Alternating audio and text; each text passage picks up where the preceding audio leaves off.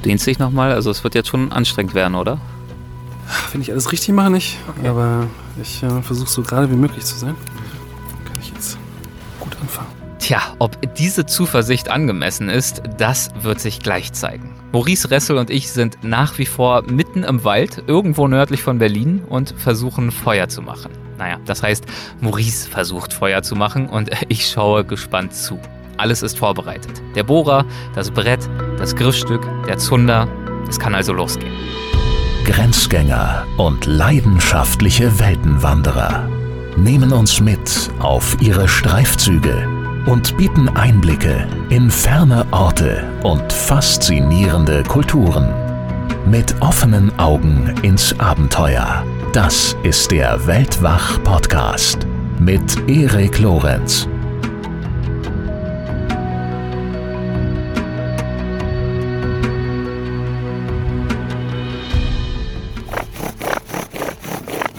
Maurice kniet vor der Bodenplatte.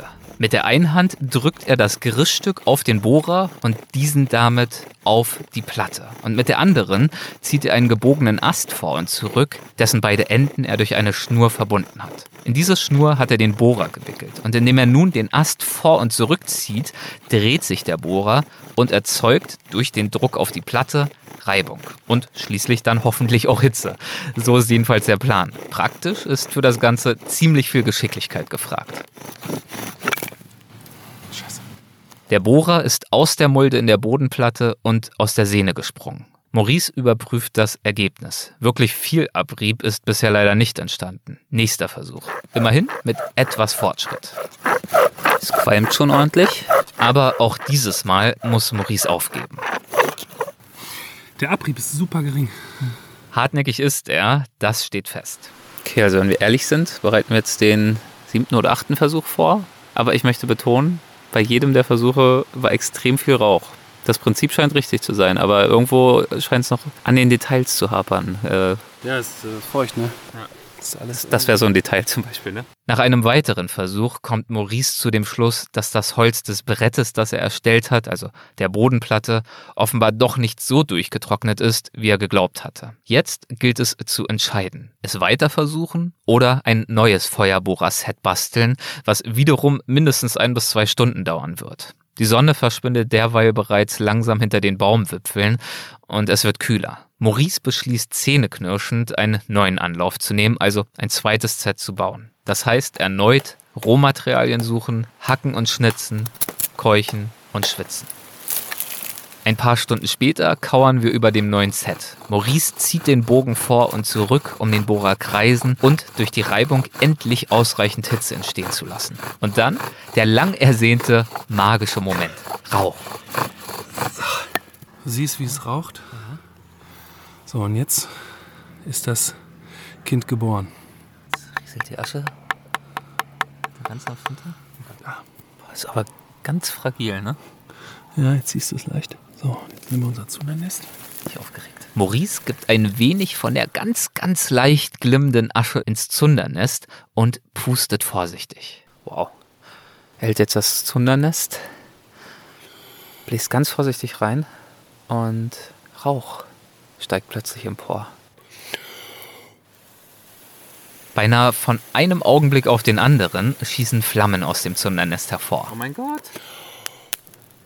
Wow, was für ein Erfolg. Nach Stunden der Mühe haben wir, ohne jedwede moderne Hilfsmittel, mitten in einem nass geregneten Wald Feuer gemacht. Na gut, wir ist äh, vielleicht etwas großzügig mir gegenüber formuliert. Die wohlige Aussicht auf einen gemütlichen Abend am wärmenden Feuer, die haben wir, wie gesagt, gänzlich Maurice zu verdanken. Und das soll hier entsprechend auch gewürdigt werden. Er hat jetzt das Zundernest auf ein bisschen trockene Fichtenäste, Zweige gelegt bzw. reingeschoben und schon brennt hier alles lichterloh. Jetzt geht es darum, schnell äh, etwas größere Äste hinzuzufügen und diese lodernden Flammen, die aber nur für ein paar kurze Momente lodern werden, zu vergrößern und zu verstärken, nicht wahr? Richtig, richtig, richtig.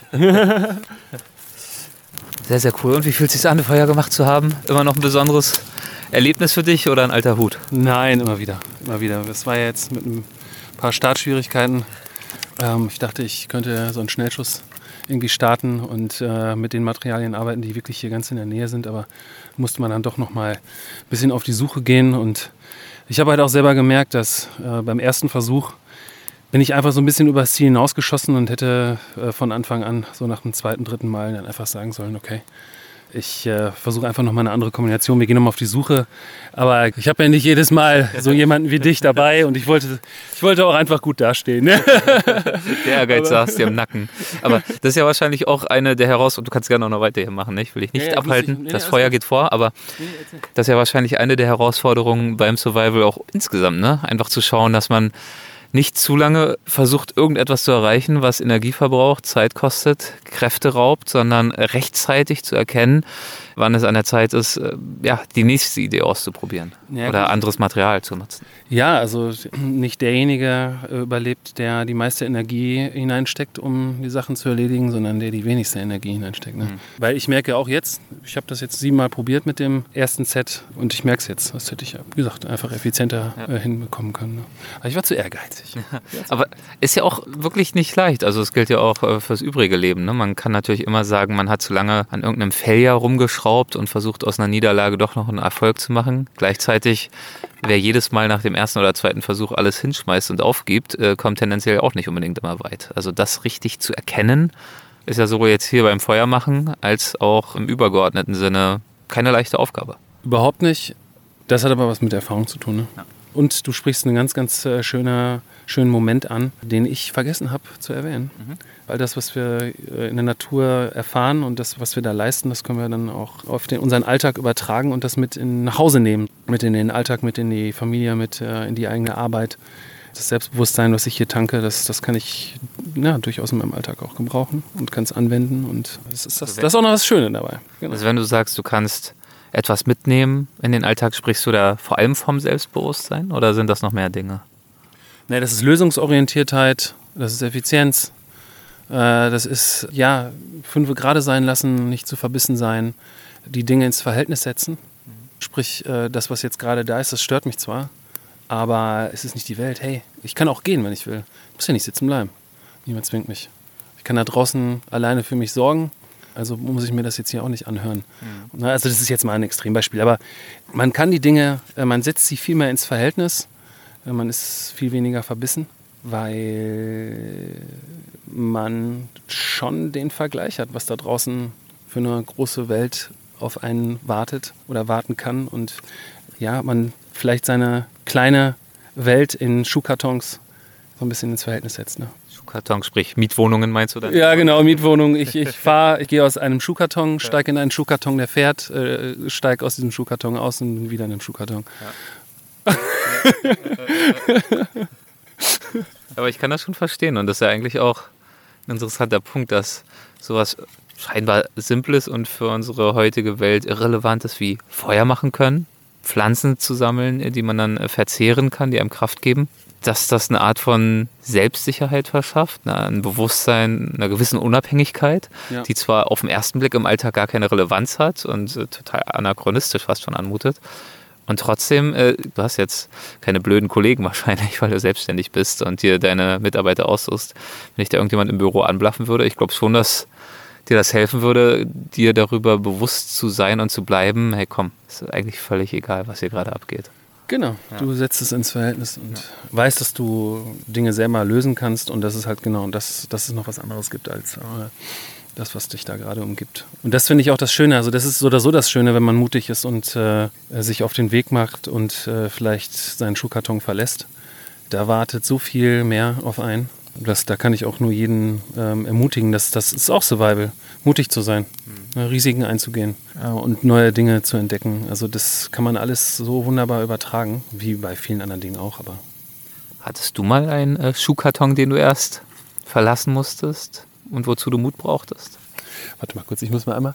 Warte kurz. Ja, mach ruhig. Ich, ich muss mal einmal äh, überlegen, weil sonst. Das Feuer geht vor, dabei bleibe ich. Ja. Denn ähm, wir haben es vorhin schon angedeutet, da gibt es wohl noch so ein Stück Wildschwein für mich, ja, hat mir jemand verraten. Auf jeden Fall. Ja, schon jetzt doch ein bisschen excited. Genau, jetzt. Und das äh, Feuer lodert. Aber es lodert noch nicht genug, denn jetzt gilt es, größere Balken in die Flammen zu schieben, um ausreichend Glut und damit auch Hitze zu produzieren, um das Fleisch darüber zu grillen. Auch wenn das, wie Maurice mir erklärt, eine vergleichsweise ineffiziente Methode ist. Was ist daran ineffizient? Weil das Fett von dem Fleisch dann ins Feuer tropft und das wollen wir ja eigentlich Haben. erhalten. Genau. Ähm, aber wir machen jetzt äh, einen auf ähm, dicke Hose. Effizient wäre dann wahrscheinlich irgendwie kochen oder kochen, sowas. Genau, ein Eintopf, ein Eintopf, mhm. genau. Ja, nee, dann doch lieber grillen heute. Dankeschön. Genau. Wenig später brutzelt das erste Stück Fleisch an einem Spieß, den Maurice über das Feuer hält. Wildschwein am Spieß. Wir haben jetzt einen kleinen Ast angespitzt und du hast den Schweinerücken zerlegt in kleine Würfel, aufgespießt und jetzt beginnt das große Brutzeln. Aber bis es soweit war, musste Maurice richtig viel Zeit und Energie aufbringen. Er hat angesessen, gewartet, den richtigen Moment abgepasst, sodass er einen guten Schuss ansetzen und das Wildschwein erlegen konnte.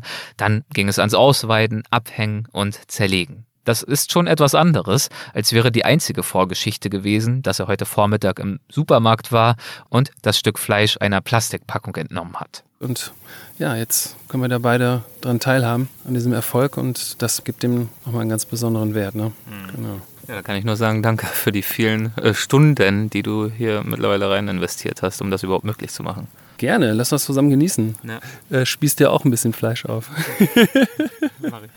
so, ich habe mir jetzt die ersten drei Fleischwürfel vom Spieß gezogen. Du hast ja schon probiert. Du hast ein bisschen schneller als ich. Ja, Bitte? Ich habe für meine zweiten schon drauf, genau. ich jetzt ranhalten. Jetzt äh, kommt natürlich so eine Prise von diesen, wie heißen die Samen? Die das Wasabi? ist von der Knoblauch, ja genau, die nach Wasabi schmecken, das ist von der Knoblauchsrauke. Und es ist eine geniale Kombination. Boah, und das, also das Fleisch duftet ja schon extrem. Ja. Mhm. Ja, gut, natürlich. Danke. Mhm. ziemlich, ziemlich gut. Also einfach extrem lecker. Und dann auch noch hier draußen mitten im Wald. Genau. Am Feuer. Das, das macht es auch nochmal den Level up. Ja, willkommen im Wald. Na, danke. Abends, nachts im Wald am Lagerfeuer. Nicht nur die perfekte Situation, um frisch gebrutzeltes Wildschwein zu genießen, sondern auch, um sich mit Ruhe und Aufmerksamkeit zu unterhalten. Im Folgenden beziehe ich mich auf Gespräche, die Maurice und ich heute schon zwischendurch im Laufe des Tages geführt haben. Du hast jetzt schon mehrfach angedeutet, dass du es nicht immer leicht hattest, dass es Phasen in deinem Leben gab, die sehr herausfordernd waren, dass du viel, wenn nicht gar alles verloren hattest und dass du immer wieder vor Weichen standest, wo es eigentlich gefühlt gar nicht mehr so richtig voranging oder weitergehen konnte, wo es gar keine Option mehr gab, ähm, ohne jetzt zu sehr nachzubohren und dich zu irgendwas zu verleiten, zu erzählen, was du vielleicht gar nicht preisgeben möchtest. Das ist natürlich völlig okay. Aber kannst du uns das noch ein bisschen äh, konkretisieren, wovon du da redest, mit welchen Herausforderungen du zu tun hattest, einfach nur um auch besser zu verstehen, welche Rolle das Naturerlebnis heute für dich spielt und warum das so eine große Bedeutung für dich hat. Also um dich noch ein bisschen besser zu verstehen. Ja, also ich kann verstehen, dass du da weiter darauf eingehen willst, weil es ja auch ein großer Teil von dem ist, wer ich heute bin. Äh, manchmal würde ich das natürlich gerne vergessen oder wegradieren, aber äh, mir ist auch vollkommen bewusst, dass das ein großer Teil meiner Stärke auch ist. Ja, man kann es pauschal mal so beschreiben, dass ich äh, ja ein Problemkind war, der durch die Schule gerasselt ist und sich immer an die Fersen der anderen Problemkinder auch geheftet hat und mitgemacht hat.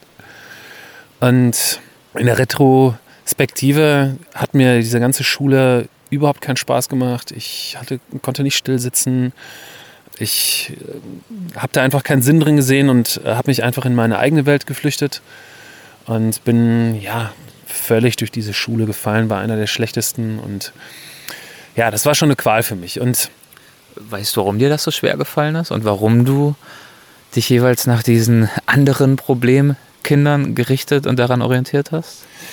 Na, vielleicht war das einfach die Suche nach Herausforderung, die Suche nach Action und ich glaube, ich war schon immer ein Jäger. okay. Mhm. Ich war schon immer irgendwie auf der Suche nach Beute, immer auf der Suche nach Action, nach, ja, nach Herausforderung, nach körperlicher Herausforderung, nach Kampf. mhm. auch. Also ich bin auch ein Kämpfer, durch und durch, ein Jäger, ein Kämpfer. Und das sind die Leute, die so eine Gesellschaft wie diese nicht mehr gebrauchen kann. Da gibt es wenig Platz für. Und gerade als Kind, der so herausfordernd ist, andere herausfordert, die Eltern herausfordert, alle, die ihm umgeben, herausfordert, weil er einfach auf der Suche nach, ja, wie gesagt, nach Herausforderungen ist, der wird auch abgestoßen. So, und äh, aufgegeben, zumindest ich, weil ich einfach mega penetrant war. Ich habe einfach nicht aufgehört. Und ähm, das wird oder wurde als Schwäche ausgelegt, auch von mir, klar, weil du glaubst irgendwann den Leuten, die dir sagen, du bist nicht richtig, wie du bist, du bist falsch. Und das hat ganz, ganz lange gedauert, bis ich das weggekriegt habe. Also ich habe es auch bis heute nicht ganz rausgekriegt, weil das, das wird zur DNA. Be Begriff Problemkind, ne? Also wenn ja, dir das ja, genau. dann auch gesagt wird, du bist ein Problem. Genau. Das ist das, was dich definiert. Äh, drängt dich das wahrscheinlich in diese Außenseiterrolle, in diese Rolle, in der du Probleme verursachst, natürlich noch weiter rein.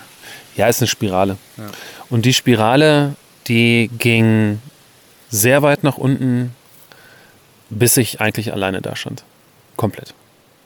Ja. Also auch ohne, ohne Freunde, Eltern? Ohne, genau. Also ich hatte wohl noch Unterstützung von meinen Großeltern, aber ähm, genau, also irgendwann stand ich tatsächlich vorm Nichts. Und mir war klar, dass die Leute, die. Dass sie auch die Schule verlassen ohne Abschluss sind. Genau, also ich habe damals dann noch alles abgebrochen, komplett. Und ähm, da habe ich einen Entschluss gefasst. Ich war dann noch mit Pseudo-Freunden umgeben, die alle völlig am Ende waren. Und Was heißt das, die alle völlig am Ende waren? Also auch Problemkinder, orientierungslose, suchende. Computersüchtige, drogensüchtige Leute, die, ja, wo ich dann selber auch keine Zukunft mehr gesehen habe. Und für die und für mich halt auch. Ich musste halt da raus. Und das hast du erkannt? Das habe ich erkannt. Ich habe dann die Reißleine gezogen und äh, habe mich tatsächlich dann selber einweisen lassen. Und ich habe einfach in der Psychiatrie angerufen, damals in Münster. Äh, und habe gesagt, so, ich äh, stehe heute vor eurer Tür. Äh, lasst mich rein. Und das ist, ein, das ist ein großer Schritt. Woher hast du diese, also finde ich schon beeindruckend aus, wer sich selbst als Problemkind, als Problemfall ja auch selbst definiert, von außen so definiert wird dass ja auch ein Mangel an Selbstbewusstsein, das daraus natürlich resultiert, würde ich mal sagen. Ähm, woher hast du diese innere Klarheit, Stärke, auch den Mut gefunden, dann irgendwann zu sagen, ich suche mir Hilfe, ich versuche einen Neustart? Das hat dir ja niemand vorgelebt, ne? Das hat dir auch niemand empfohlen, es war keine äußere Stimme, die das an dich herangetragen hat. Es muss ja irgendwie aus dir gekommen sein. Ja, also es, äh, vorher kam schon die Diagnose äh, ADS damals der sehe ich heute sehr, sehr kritisch äh, gegenüber. Aber ich habe das ganze Programm dann auch mitgemacht, also mit Medikation und so weiter. Und ähm, das war auch die Grundlage und auch die Eintrittskarte dann für mich damals äh, in die Psychiatrie. Und ähm, das ist aber schon einer der bedeutendsten Punkte in meinem Leben gewesen. Äh, man denkt jetzt, wow, das ist jetzt äh, super dramatisch und es ist ein, ein, ein Endpunkt oder eine Endstation. Für mich ist das ein Anfang gewesen. Und zwar aus der Perspektive, dass ich zum ersten Mal in meinem Leben nur auf mich gehört habe. Also ich habe ganz bewusst und sehr, sehr radikal all die Umstände, die äußeren Umstände, die mich immer weiter nach unten getrieben haben, eliminiert. Im wahrsten Sinne. Also ich habe dem den Rücken zugekehrt. Natürlich auch mit der Option, ja, komplett alleine dazustehen. Was ich ja schon tat, weil ich hatte einfach kein vernünftiges Umfeld. Also alle Leute, mit denen ich mich umgeben habe, haben mich einfach nur noch weiter runtergerissen. Das du hast ja auch irgendwann, das hast du mir äh, auch erzählt vorhin, du hast ja irgendwann auch befürchtet, dass aus deinem Freundeskreis wahrscheinlich keiner 30 werden würde. Also du hast schon erkannt, dass du dich in keiner Situa guten Situation befindest und das gleiche aber auch für dieses Umfeld gilt, an dem du dich halt orientiert hast. Genau. Und das war so die zentrale Erkenntnis und einfach diese tiefe Erkenntnis, eine Veränderung herbeiführen zu wollen, aber nicht können mhm. alleine. Ja, es war schon für mich sehr, sehr dramatisch und ich wusste nicht, wohin das endet. Das wusste ich einfach nicht. Das, was es dann aber zum Schluss für mich bedeutete, war, dass all die Dinge, die ich dann in der Zeit, wo ich damals da war, erkannt habe, also sprich, Maurice, du hast vollkommene Lust, was mit Natur zu machen. Geh in die Natur, geh in den Wald. Maurice, du hast voll Lust zu fotografieren. Und das sind die Dinge, die mich bis heute begleiten. Das sind die Dinge, gerade die Fotografie, die mich ja um die ganze Welt geschickt hat oder wo ich wirklich die Möglichkeit gehabt habe, äh, mit der Kamera um die Welt zu reisen. Und das ja, hat mir ja dieses, ich war tatsächlich dann über ein Dreivierteljahr da, alles, alles mitgegeben. Ne? Und das kam aus meiner eigenen Stimme heraus. Und das zeigt ja, wie wertvoll das ist, mal auf seine eigene Stimme zu hören und auch den Mut zu haben, auf seine eigene Stimme zu hören, auf sein Bauchgefühl zu hören und nicht immer die Lösungen im Außen zu suchen, nicht immer Leuten hinterher zu rennen, die einem irgendwas erzählen wollen. Ich glaube, wir alle suchen ja Antworten im Außen, in dem, was an uns. Wir alle sind äh, ja auch ein Stück weit Produkte, ist eine abgedroschene Formulierung, Produkte der Gesellschaft, in der wir aufwachsen. Unsere Eltern, unserer Freunde, der Medien. Und das ist ja auch normal und das ist ja auch okay, aber trotzdem die Stärke zu finden, die Klarheit zu finden, gelegentlich einen Schritt zurückzumachen und zu schauen, wer sind wir eigentlich wirklich, unabhängig von dem, was so von außen erwartet wird, was wollen wir eigentlich wirklich, das ist ja für jeden und jede von uns hilfreich und gesund und wünschenswert. Oh, eine Voraussetzung, um wirklich das Leben zu führen, das uns auch am ehesten entspricht. Und bei dir war es umso dringlicher notwendig, weil du eben ganz weit entfernt warst von diesem Leben, das du eigentlich hättest führen sollen und wollen. Genau, und ich, ich habe dann diesen Veränderungsprozess dann relativ äh, radikal halt herbeigeführt. Und wie gesagt, also das, was ich damals äh, an Erkenntnissen gewonnen habe, äh, die sind heute noch gültig mhm. und haben mich auch zu dem gemacht, der ich heute bin, weil ich dem treu geblieben bin, weil ich die Dinge dann verfolgt habe, vehement und mit Erfolg.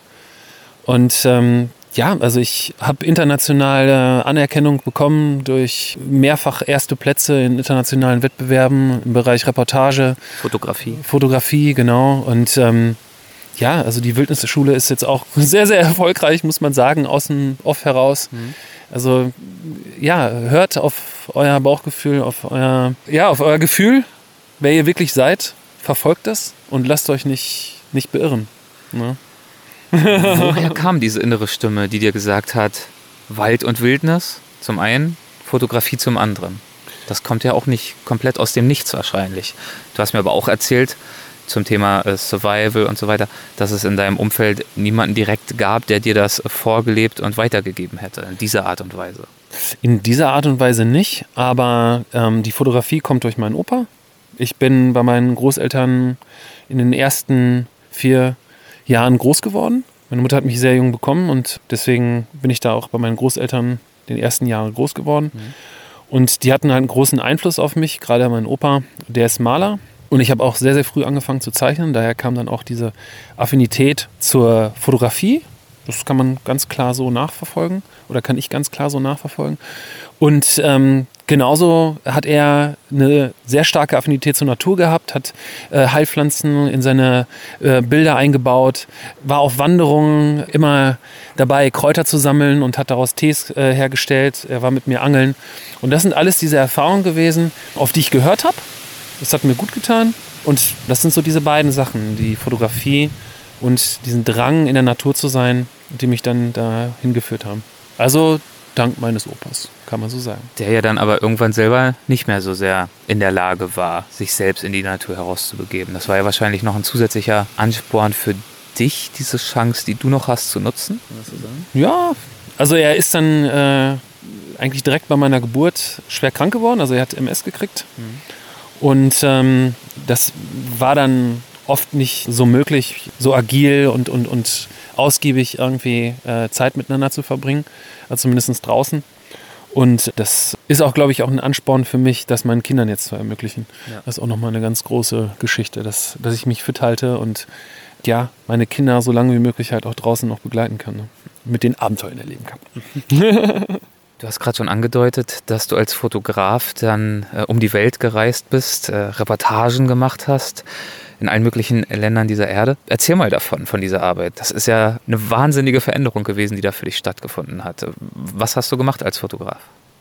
Ja, da muss ich ein bisschen ausholen. Also 2003 habe ich eine Ausbildung bei einem sehr guten Fotograf in Münster angefangen. Hallo Peter, Peter Wattendorf. Der hat mich quasi aufgenommen und ähm, so ein Straßenkind wie ich war, mit der Straßensprache und äh, noch ganz rough, hat er doch ein Herz gehabt und äh, ja, hat mich echt behandelt wie seinen eigenen Sohn. Das muss man ganz ehrlich so sagen. Also noch eine ganz schöne Beziehung bis heute. Und er ist Werbefotograf und da habe ich mich drin getummelt, habe da gelernt. In dieser Kommerzfotografie würde ich jetzt mal sagen, ohne das jetzt abwerten zu wollen. Aber 2010 hatte ich dann die Chance, nicht als Fotograf, aber als Skater. Also ich habe auch seit Kindesbeinen äh, geskatet mhm. und äh, hatte da die Möglichkeit, zu einem Projekt von Titus zu fahren und da Kindern das Skateboardfahren beizubringen. Und da habe ich meine Kamera mitgenommen. Und da war ich 2010, 11 und 12 und habe immer wieder Fotos mit nach Hause gebracht und die waren alle so begeistert davon und ich auch, dass ich mich 2012 dazu entschied, nur noch für Hilfsorganisationen zu fotografieren und die Werbefotografie, den Kommerz hinter mich zu lassen und aus meiner Perspektive was Sinnvolleres zu machen mit meiner, meinem Talent. Und die ersten Reisen, also 2010, 11, 12 in Afghanistan, waren auch eine absolute Charakterschule für mich, weil ich mit zwei großen Persönlichkeiten unterwegs war. Also einmal mit Titus Dittmann und. Großer mit, Skater. Ja, der das Skateboarding nach, nach Europa gebracht hat, zumindest nach Deutschland. Und Robert Neudeck ist auch ein NGO-Superstar. Ist leider schon verstorben, aber die erste Reise war drei Wochen mit ihm in Afghanistan und das hat mich, das war richtungsweisend für mich einfach so einen besonderen Menschen mit ja, solchen Normen und Werten kennenzulernen, das war wirklich für mich ja, richtungsweisend. Und war das eines der ersten Vorbilder, die du für dich gefunden hast? Oder außer Menschen, mein Opa, außer Menschen mein mit Vorbildfunktion. Ja, ja, das ist schon, also das ist, ich habe jetzt in den, äh, was haben wir denn, 2021, also in den mehr als zehn Jahren, in denen ich jetzt als, als Fotograf weltweit unterwegs war, habe ich so viele faszinierende Leute kennengelernt, die richtig Power haben. Kann man schon sagen, dass das das erste Mal war, dass ich wirklich jemanden getroffen habe, der solche bedeutenden Sachen halt geleistet hat. Und genau, das hat mich zutiefst beeindruckt. Ich habe mich dann entschieden, wie gesagt, der Fotografie, der Werbefotografie den Rücken zu kennen. Und habe ab da dann wirklich ausschließlich für Hilfsorganisationen gearbeitet. Und das auch für fast alle Großen in Deutschland und auch für viele große, die weltweit agieren und international sind. Das erste Projekt eben in Afghanistan. Und äh, Du hast ja gerade erzählt, du warst als Kind und Jugendlicher immer auf der Suche nach Extremen, nach extremen Typen, nach extremen Tätigkeiten, Aktionen. Action musste her, äh, Schule war eher langweilig und bedeutungslos. Ähm, das kann man ja dann eigentlich auch an dieser Entscheidung erkennen, dass sich das dann äh, auch dort wieder fortgesetzt hat, oder? Sonst würde man ja nicht als eine der ersten größeren Fotoprojekte, es war ja erst kein Fotoprojekt, sondern du warst aus anderen Gründen da, aber du hast dich zumindest äh, ziemlich früh dann dafür entschieden, ja, Afghanistan habe ich Bock drauf. Ja, also das spiegelt ja auch schon wieder, dass äh, der Maurice im Klassenzimmer ruhig sitzend, das funktioniert nicht. Ich ticke, wenn es kracht, mhm. wenn es rauscht, wenn Druck da ist. Das ist die Umgebung, wo ich gedeihe. Und äh, das habe ich mir dann selber geschaffen, diese Umgebung, ganz klar. Das ist auch ein zweischneidiges Schwert. Also ich habe mich selber dadurch enorm herausgefordert, konnte darin aufgehen, aber es hat mich natürlich auch gefordert. Also psychisch, körperlich. Und das hat mit der Zeit dann auch irgendwann zu der Entscheidung geführt, das hinter mich zu lassen. Gerade auch als ich Kinder bekommen habe. Obwohl ich trotzdem noch länger unterwegs war. Also mein Sohn, ich habe jetzt zwei Kinder. Mhm. Mein Sohn hat äh, anfänglich auch nicht viel von mir mitbekommen. Mhm. Das hatte auch einfach Gründe, weil wir einfach von dem Geld abhängig waren, was ich verdient habe. Aber das war schon ziemlich, ziemlich herausfordernd. Aber ich würde es nie in meinem Leben missen. Es, es, ich schöpfe daraus. Es waren ganz viele tolle Situationen. Ich habe ganz viele tolle Menschen kennengelernt. Ich habe auch sehr, sehr viel schlimme Sachen gesehen. Ich habe gesehen, was die Natur den Menschen antun kann, ähm, was der Mensch der Natur antun kann, was Menschen Menschen antun können. Und da formt man natürlich seine eigene Meinung draus. Mhm. Und das begleitet mich auch so in meinen Entscheidungen ganz klar. Und eine Entscheidung war, auch Ballungsräume einfach zu meiden, rauszugehen, die Ruhe zu haben. Das hast du ja zum Teil auch schon bei deinen Projekten für diese diversen NGOs natürlich gemacht. Also du warst ja nicht nur in Afghanistan, warst auch in... Genau, also es gibt so ganz intensive Situationen, die sich in meinen Kopf eingebrannt haben. Zum Beispiel äh, haben wir sehr gefährliche Überlandfahrten in Afghanistan gehabt und da habe ich mir dann kurzerhand eine Burka gekauft. Und mein Übersetzer ist dann gefahren und ich saß dann mit Burka neben ihm. das heißt, was waren dann damals noch äh, von Taliban äh, kontrollierte genau, Gebiete? Genau. Und äh, das ist das ist Survival. Ja, das ist Anpassung. Davon das haben wir auch Anpassung, schon genau, ja. genau. Oder ähm, 2013 ähm, nach dem Wirbelsturm Haiyan ähm, auf den Philippinen bin ich genau zu dem Punkt gereist, wo er mit über 300 km/h auf das Festland der Philippinen geknallt ist, in, äh, im Dorf Kandahuk. Und von dem Dorf war nichts mehr übrig. Über 80 Prozent der Leute sind dort gestorben. Und die, die übrig geblieben sind, die haben zusammen mit mir in den Trümmern ein Haus gebaut, so ein kleiner, kleinen Unterschlupf, so ein Shelter. Da habe ich dann mehrere Monate drin gewohnt, den Aufbau dokumentiert, Interviews geführt. Es war auch eine sehr, sehr intensive Zeit. Das Faszinierende war, es waren die schönsten Strände und die Leute hatten Angst vor der Natur. Sie sind nicht mehr zu diesen Stränden gegangen. Ich war da Mutterseelen alleine und habe da ja diese Einsamkeit auch genießen können. Aber das hat sich auch eingebrannt, diese Angst vor der Natur. Und diese Naturgewalt, die haben wir hier ja noch nie erleben können und ich hoffe, dass wir es auch nie müssen. Ja. Wahrscheinlich war es ja dann ebenso eindringlich, äh, den Umgang dieser Menschen zu erleben mit den Nachwirkungen dieser Katastrophe. Also du hast ja gerade gesagt, du hast da in den Trümmern dieses Haus mit aufgebaut und warst dann dort und hast das dokumentiert. Das sind ja auch furchtbare Szenen, aber wahrscheinlich auch, ich weiß nicht, also wie, wie lief denn das ab? Die Menschen hatten ja alles verloren. Ähm, ja. Was hast du beobachtet, wie sie dann ähm, mit dieser Situation fertig geworden sind? Das ist eine, eine sehr gute Frage. Also die Filipinos gelten als das resilienteste Volk auf der Welt. Mhm. Und es war für mich unbegreiflich, wie die mit der Situation umgegangen sind. Weil in den Trümmern waren sie trotzdem glücklich. Und da gibt es auch noch eine ganz entscheidende Situation, wo ich in einem kaputten Haus in der Ecke saß, habe mich ausgeruht und in der anderen Ecke saß ein älterer Herr. Und er war umgeben von seinen Enkeln. Und die Enkel haben sich auf ihn geworfen und er hat irgendwie mit denen balanciert und äh, ein Kind war auf dem einen Arm und das andere auf der anderen Schulter und es war eine, eine super schöne Situation und das habe ich mir einfach in Ruhe angeguckt und das war genau der Moment, wo ich mich dazu entschieden habe, Kinder zu kriegen. Aha. Und in der Situation wow. ist das schon, ja, das brennt sich ein, das ist der Hammer. Ja. Und ich habe gedacht, das, das willst du auch irgendwann sein. Schön. Ja, ja, ja. ja.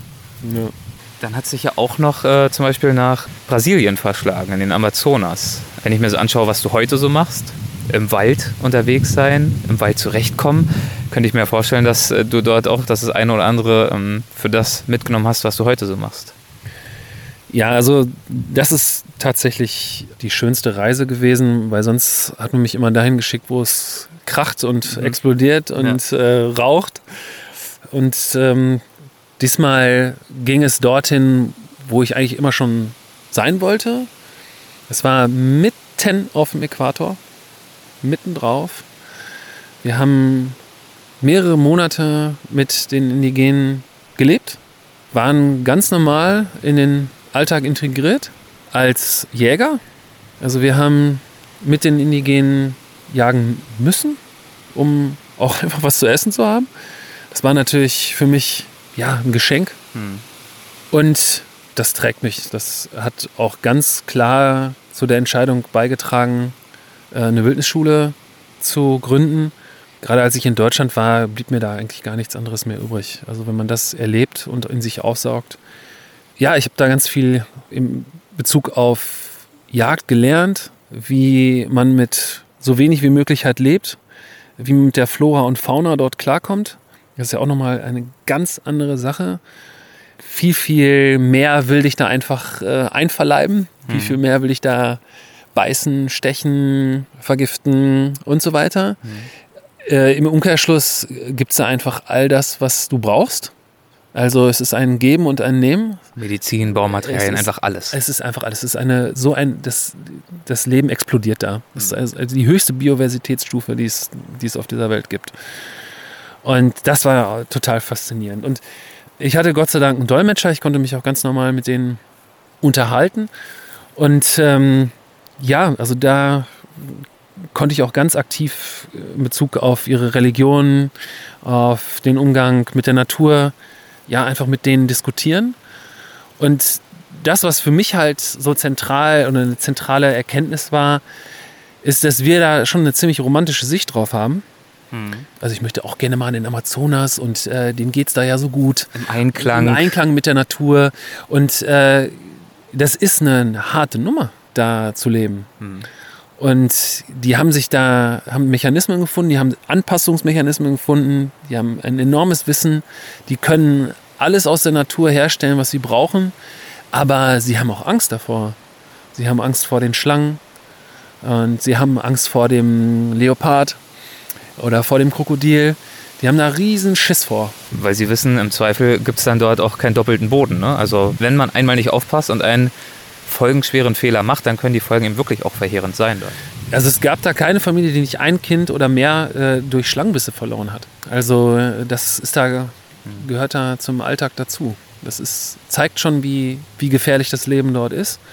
Diese romantische Sicht auf, auf das, das Leben der Urvölker, ja, das hat sich da nochmal bestätigt. Es hat sich bestätigt, dass es romantisch verklärt wird. Ja, es, ist, es, ist, es wird absolut romantisch verklärt. Und ähm, das zeigt ja auch nochmal, dass äh, diese Technologie, die wir benutzen, um uns von der Natur zu emanzipieren, auf einer gewissen Art und Weise völlig verständlich und, und richtig ist. Man muss dann nur aufpassen, dass man da nicht übers Ziel hinausschießt. Mhm. Das heißt, du hast dort Fertigkeiten ergattert, du hast äh, Wissen gesammelt über ganz konkret den Umgang mit der Natur, mit dem Wald. Und du hast wahrscheinlich auch ähm, natürlich sehr viel gelernt zur emotionalen Komponente, also zum emotionalen im Wald sein, mit dem Wald leben, im Einklang kommen, dieses ganze Thema sich anpassen im übergeordneten Sinne und dafür auch erstmal gedanklich bereit zu sein. Ich kann mir vorstellen, dass das ja auch eine wahnsinnige Gelegenheit für dich war, eben einfach jenseits aller Romantik, sondern im harten, alltäglichen äh, Leben beobachten zu können, wie diese Menschen dort bestehen. Genau, das spiegelt ja diese Erkenntnis wider, dass, äh, dass wir da wirklich eine romantische Sicht drauf haben. Und ähm, gerade jetzt für einen Europäer, der, muss ich ehrlich zugeben, nicht so gut mit Hitze umgehen kann, mhm. da so mitzurennen und zu erkennen, meine Güte, was braucht man für eine Physis, um da wirklich ja, sein, sein, sein Leben zu bestreiten, äh, das, ist, das fasziniert mich bis heute. Und es war tatsächlich eine Herausforderung für mich, mit dieser Stille und mit den Pausen umzugehen, weil der Rhythmus ist so, dass das ist ja Wanderfeldbau, die sie betreiben, mhm. und sie haben Jagdgebiete. Da pendelt man so hin und her zwischen den Gebieten und dann nimmt man die ganze Familie mit. Komplett. Die ganze Sippe. Mhm. Das sind so ja, bis 25 äh, Personen. Also Frauen, Kinder, Jäger, also Männer. Und die Aufgaben sind ganz klar verteilt. Also die Männer angeln und gehen jagen und das wird nachts gemacht. Und wenn sie dann morgens wiederkommen, dann sind die Frauen dran, das zu zerlegen und aufzubereiten das, äh, und zu konservieren, also die Jagdbeute. Und dann auch über Tag zum Beispiel die Manioks zu ernten. Diese Wurzeln. Diese Wurzeln, genau. Und äh, die Männer, also ich dann auch, wir haben dann tagsüber Freizeit gehabt und mhm. haben uns dann auf, den, auf die nächste Jagd vorbereitet. Und das war schon herausfordernd, weil es war schon ein relativ kleiner Platz. Klar, ich habe mich schon ab und an mal in den Urwald getraut, alleine, aber auch nicht, nicht wirklich, wirklich, wirklich weit. Also das mhm. war schon, war schon, schon tricky. Und dieses, keine Ablenkung zu haben, einfach nur da zu sitzen, die Abläufe zuzuschauen, in der Hängematte zu, zu liegen. Das war schon eine, eine krasse Herausforderung und sich natürlich dann auf den äh, Abend zu freuen. Und wenn du jetzt den Frauen geholfen hättest, wäre es wahrscheinlich auch äh, schief angeguckt worden? Das habe ich auch gemacht. Und da kann ich nur sagen, es ist unglaublich, was für schwere Rucksäcke die tragen. Also die haben aus ähm, Palmen äh, Blättern Rucksäcke geflechtet Mhm. und da, den stopfen sie dann komplett voll mit den äh, Maniokwurzeln und der wiegt 30 Kilo. Und den schleppen sie dann vom Feld aus zum Dorf. Genau, aber ich muss ganz ehrlich sagen, ich habe mich dem angepasst und fand es auch ganz gut. So weit ging der Idealismus dann auch nicht. Da Ja, aber die, der- die Strukturen um. Ja, geht ja nicht. Ja, ja, genau. Wie willst du. Ja, genau, also die, die Frauen hätten ja auch nicht mitgejagt und auch nicht mitjagen können. Man muss seine Energie da extrem bei sich behalten. Man muss auch auf sich hören, weil sonst kippt man da aus den Latschen. Mhm. Also das ist da ein enormes Klima. Und äh, ich hätte mich vielleicht äh, einen Tag bei den Frauen helfen können und einen Tag bei den Männern, aber nicht beides gleichzeitig. Das wäre einfach nicht gegangen. Hm. Das geht nicht. Maurice musste sich seine Kräfte in Brasilien also einteilen. Genau das machen wir auch hier in unserem Wald nördlich von Berlin. Mittlerweile ist es längst dunkel. Wir haben nun gerastet und uns am Wildschwein gelabt, aber damit ist der Abend noch immer nicht vorbei. Maurice meint, genau das sei ja das Schöne, dass die Aufgaben, die anstehen, uns vorgeben, wie lange wir heute machen. Ja, und weil wir uns auch morgen den ganzen Tag im Wald aufhalten wollen und die Halme des japanischen Staudenknöterichs, mit dem wir bisher Wasser transportiert und abgekocht haben, so langsam ihre besten Zeiten hinter sich haben, beschließt Maurice, dass wir einen anderen Weg finden müssen, um Wasser aufzubewahren und vor allem auch abzukochen. Er beschließt, wir brauchen eine haltbare, stabile Schale. Und äh, wo sollen wir die herbekommen? Die brennen wir uns jetzt, indem wir Wir brennen uns eine Schale. Wir brennen uns eine Schale, genau. Das heißt, Das musst du erklären. ja, das erkläre ich dir. Also wir haben äh, einen ähm, unterarmdicken, etwa unterarmlangen Baumstamm, den wir einmal gespalten haben. also quasi halbiert. Es ist ein Halbkreis sozusagen, genau. Und äh, da haben wir dann natürlich jetzt eine Fläche. Ja. So, und äh, da brennen wir jetzt mit einem Stück Glut, das wir aus dem Feuer nehmen, übertragen wir die Glut auf dieses Holzstück und brennen somit ein Loch ja. in diese Fläche. Und du wirst sehen, da werden wir relativ viel Flüssigkeit sammeln können. Und dann können wir mit Steinen, die wir heiß machen, später das Wasser darin abkochen, die Wurzeln darin abkochen und so weiter. Also das ist dann eine Tasse, ein Teller, ein Topf, alles in einem. Wir nehmen jetzt uns mal hier ein Stück äh, Blut. So, packen das drauf. Und haben jetzt einen Stock, wo wir die Glut fixieren auf der Fläche. Und dann pusten wir.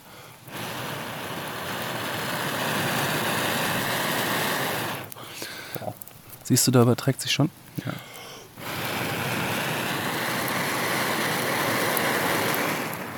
So ein- wie so ein Kohlestück, das nochmal richtig aufglüht.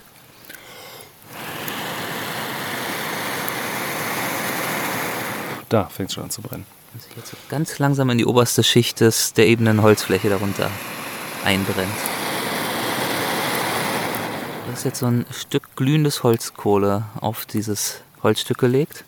Und das fräst sich da jetzt so ganz, ganz langsam rein, ne? Genau, und wir müssen natürlich aufpassen, dass man dann äh, nicht zu weit an den Rand kommt, sonst bricht es durch. Und ähm, deswegen bestreichen wir das gleich noch mit ja, nassem, sandigem Boden Ja, an den Rändern. an den Rändern, genau. Aber äh, jetzt kümmern wir uns erstmal um die Mitte. Aber du siehst, da brennt schon. Jetzt mache ich fünf Minuten ja, und dann nicht. und dann machst du es. so wechseln wir uns ab. Und wenn wir da jetzt Risse irgendwie finden und es undicht sein sollte, dann können wir auch Harz benutzen. Ne? Okay. Also muss ich jetzt keine Angst haben, dass ich dann jetzt deine Vorarbeit gleich versaue. Nee, also das äh, Harz gemischt mit, mit Asche ist ein super Kleber. Also das, das äh, wäre jetzt nicht schlimm. Ich meine aber eher, wenn ein Riss im Holz ist. Ja, ja, ja. Also du kannst äh, am besten oder du verwendest da am besten nur ja, komplett durchgetrocknetes Holz, weil sonst platzt es dir. Okay. Wie lange werden wir jetzt ungefähr brauchen dafür? Also nicht, dass ich schon ins Bett will, aber einfach nur mal so eine Erwartungshaltung zu haben. Na, so ein Stündchen, wenn wir uns jetzt abwechseln und Ja. beide richtig Gas geben, äh, dann kriegen wir das schon hin. Cool. Sehr gut, na dann. Ja, ich mach mal weiter. Und so pusten und pusten wir. Erst Maurice, dann ich, dann wieder Maurice. Es ist ein Geduldsspiel, wie so vieles hier draußen, aber auch schlichtweg begeisternd. Der Wald um uns herum ist in tiefe Dunkelheit gefallen, nur das mittlerweile deutlich kleinere Feuer spendet etwas Licht und das zarte Häuflein Glut auf unserem Stück Holz, das sich befeuert von unserem Pusten Millimeter für Millimeter ins Holz hineinfrisst. So, und jetzt legen wir mal die erste Glut weg. Und jetzt siehst du, jetzt schabe ich hier die Asche ab und da wird schon die erste Kuhle sichtbar. Also, du schabst jetzt diese angekokelte erste Schicht Holzschicht weg, weg. genau. Jetzt haben wir schon eine, eine Einkerbung. Da haben wir ja. schon eine Einkerbung. Und so Und- geht's weiter. Und so eine sanfte Delle, ne? Also es ist relativ eben. Also nicht eben, sondern gleichmäßig vertieft. Ja. So wie man sie in der Schale eigentlich auch haben will. Nur dass es Genau. jetzt eben noch eine sehr flache Schale ist. Ja, man denkt, man müsste da jetzt äh, irgendwie besonders drauf achten, Ja. dass da äh, es alles irgendwie geometrisch ist. Und ähm, das, das ergibt sich von selbst, vor allen Dingen, wenn du dann äh, mit nassem Schlamm dann wirklich die Ränder begrenzt. Mhm. Dann geht es nur noch in die Tiefe. Also das kannst du ganz, ganz gut mit den Materialien, die hier uns umgeben, kannst du wirklich eine ganz fantastische und langhaltende Schüssel herstellen. Wow. Indigenes Wissen. So, die Schale ist fertig. Ich glaube, wir sind auch fertig. Und ähm, jetzt ist so langsam aber sicher Schlafenszeit. Oder gibt es noch irgendwas zu tun? Nein, ich würde sagen, wir gehen echt schlafen. Wir müssen auf unser Energiehaushalt achten. Das ist auch ganz, ganz wichtig. Schlaf ist auch äh, ein zentraler Punkt, um Ja. einfach fit zu bleiben. Ja. Äh, Und für einen gesunden Schlaf zu sorgen, gehört einfach zum Survival dazu. Und es wird auch langsam frisch. Oder es ist schon längst frisch, muss ich ganz ehrlich sagen. Jedenfalls, sobald ich mich mal ein, zwei Meter vom Feuer wegbegebe. Und das wird natürlich jetzt auch noch kälter. Ja. Ähm, deswegen, ich werde nicht am Feuer nächtigen, sondern werde mich jetzt in meine Laubhütte begeben. Mir hast du ja netterweise eine Hängematte mitgebracht. Finde ich sehr nett. Vielen, vielen Dank nochmal dafür. ja, gerne, klar. Ja, das, die ist auch in Sichtweite, genau. Ja. Wir sind hier ganz nah beieinander. Und du siehst, der Eingang ähm, ist mit Laub zugemacht quasi. Den muss ich jetzt erstmal freimachen. Ja. Und äh, kannst du mal mitkommen? Oh, ja. Okay, das ist ist ein- ordentlich Laub und Erde. Also das sind Massen. Genau, so. Und jetzt guck Das mal rein. Krebst, krebst du jetzt alles frei. Genau, und hier drin, siehst du, Ja. habe ich so Pakete. Also trockenes Stroh oder was ist das? Genau, das ist trockenes Stroh zu so Paketen zusammengebunden und das ist auch nochmal was ganz Besonderes hier. Das sind Fichtenwurzeln. Fichten sind Flachwurzler Ja. und ähm, da kommt man relativ gut an die Wurzeln dran. Und die sind ganz lang und können für sich, ohne dass man da irgendwas dran macht, Ja. als äh, Schnüre benutzt werden. Ne? Also das Ja. ist auch nochmal ja, eine ganz tolle Ressource, die uns die Natur einfach so zur Verfügung stellt. Ja. Wir kommen gut dran. Ja. Und wir können solche Pakete damit schnüren. Und diese Pakete, die sind genauso breit, siehst du, wie der Eingang. Und wenn ich jetzt gleich dran, äh, reinkrieche, dann äh, ziehe ich mir die in den Eingang und mache den damit dicht. Also hinter dir her sozusagen. Genau. Du kriegst rein und Genau. Und Verriegelst den damit wieder. Genau. So, da hole ich die nochmal raus. ich versuche das hier gerade mal zu sehen, wie tief das geht. Ist jetzt natürlich alles dunkel hier, aber der Mond scheint heller. Ich kann es so erahnen. Es sieht echt aus wie so eine ganz kleine Gruft. Also das ist jetzt kein... Das ist Du- meine, du meine passt- Körpermaße. Du passt gerade so rein, ne? Warte, ich ziehe mir mal meinen Gürtel aus. Platzangst wäre wahrscheinlich jetzt nicht so die gute Kombination. Ja, du kannst dich auch nicht drin drehen, sondern ich äh, gehe da jetzt gleich mit dem Rücken. Also ich liege quasi auf dem Rücken und robb dann da so rein Ja. und kann mich da auch nicht drin drin wenden. Ja. Ja. also da muss man dann schon gut, ja, gut auf dem Rücken schlafen können. Das ist dann einfach Gewohnheitssache. Und es, ist, es muss ja eng sein, weil ich es mit meiner eigenen Körperwärme aufheizen muss. Ne? Und je größer der Raum ist, desto mehr Energie muss ich verbrauchen und das will ich ja nicht. Das heißt, äh, er ist wirklich auf meine Maße, ist diese Hütte, die Laubhütte gebaut. Und äh, der Eingang ist auch so klein. Man denkt, oh, wie passe ich denn da jetzt rein? Ähm, das muss aber auch sein. Ne? Und dann gibt es da noch ganz, ganz viele äh, Tricks und Kniffe, wie man halt verhindert, dass die Wärme dann, die ich darin erzeuge, dann austreten kann. Man sieht diese Konstruktion ja unter diesem Haufen von ähm, Laub nicht. Ähm, aber das ist schon eine ja, relativ komplexe Konstruktion. Also wahrscheinlich mit allen möglichen Luftkammern, die dann wieder bedeckt sind von weiteren Laubschichten, um Genau. einfach zu isolieren. Genau, Mhm. genau. Wahnsinn. Und genau, es, ist, es heißt Laubhütte, aber es ist ein Schlafsack Ja. aus, aus äh, Naturmaterialien. Ne? Mhm. Genau, ich werde da mal jetzt rein. du kannst mich ja mal, soweit es geht, begleiten. Ja. Ja, ja. Ich, ich habe ja schon ein schlechtes Gewissen, dass du hier reinkriechst, während ich die Hängematte habe, aber ähm, ist ja anscheinend keine Zumutung für dich, sondern ich äh, werde es genauso Freude. warm haben. Ja, ist eine Ja. Freude. Ich werde es genauso warm haben wie du. Also daran kann man richtig schwitzen. Und die ist ja auch für den Winter gebaut. Ja. Ich habe sie dieses Jahr im Winter gebaut. Und Der ich jetzt werde- rein, die Beine sind schon weg. Ja, so, warte mal. So, und jetzt. So, und jetzt in wellenförmigen Bewegungen. So eine, ich weiß gar nicht, wie man das beschreiben soll, was du gerade machst. Wie so eine Schlange robbt er sich da rückwärts rein, auf dem Rücken liegend, weil er sich natürlich mit den Händen gar nicht abstützen kann. Die Hände sind nah am Körper, ähm, weil es gar keinen Platz dafür gibt, die an, irgendwie nachzuholen. Ja, und jetzt liegst du, jetzt liegst du irgendwie drin. Okay, dann ziehe ich jetzt hier die Ballen. So, gute Nacht, Erik. ich ich kann es immer noch nicht glauben. Ich mache auf jeden Fall ein paar Fotos morgen früh, wenn es hell ist. Äh, Dann könnt ihr euch das bei Instagram angucken. Das ist wirklich, das ist wirklich ein Blick wert. Ja, gute Nacht. Ähm, ja. Letzte Frage, bevor ich dich in Ruhe lasse. Ähm, Was glaubst du, mit welchen Getieren du dir die Behausung teilst? Ähm, ich glaube, das wäre für unsere Hörerinnen und Hörer so einer der Gründe, warum sich viele vielleicht nicht so wohlfühlen würden in so einem Laubhaufen. Ähm, Spinnen, Zecken, Würmer, alles ja, wahrscheinlich, oder? Alles, alles, ja. Ist das ein Thema für dich? Nein. Ich frag mal die Regenwürmer, Spinnen und Zecken, ob das ein Thema für die ist. ich kriege ja gerade in deren Behausung sozusagen. Guter Punkt. Wie gehst du da kopfmäßig mit um? Also auf Tuchfühlung mit Tieren, mit denen sich viele von uns, die wir in der Zivilisation leben, in unseren Schuhkartons, mit denen wir uns äh, tendenziell nicht so wohlfühlen? Na, es ist eine Perspektive, die man einnimmt. Also ich, wenn ich jetzt nach Hause komme, dann bringe ich eigentlich immer ein, zwei Tiere mit. Ob das jetzt Wanzen sind, ob das Grashüpfer sind, ob das Spinnen sind. Also ich bringe immer was mit nach Hause. Und ich freue mich dann immer, wenn ich die sehe. Ich bringe sie dann natürlich relativ schnell wieder raus. Ja. Aber ich freue mich halt, dass sie da sind. Sie gehören ja dazu. Ja. Genauso wie ich. Alles, alles gut. alles Dann gut. wünsche ich dir und euch allen da zusammen äh, eine gute Nachtruhe jetzt. Ja, danke schön. Erik, ich, äh, genau. Du kannst ja dann noch ein bisschen Laub nachschieben. Mache ich, alles klar. Cool, danke. Bis morgen, ciao.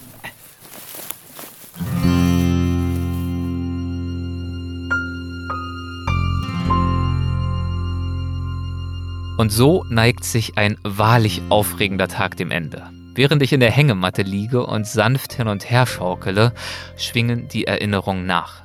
Sie schwappen wie sanfte, stille Wellen durch meinen Kopf und produzieren den Geschmack von Wildschwein und Knoblauchsrauke, den Geruch von Feuer und feuchter Erde, die Geräusche von Blättern, die im Wind rauschen und von gluckerndem Bachwasser und von Maurices Einhacken auf diverse Stämme und Äste.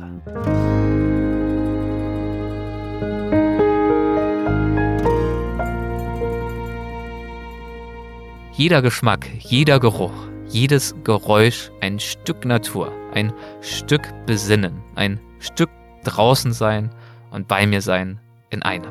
Und morgen, beziehungsweise in der nächsten Folge, geht es weiter. Bis dahin, macht es gut und gute Nacht.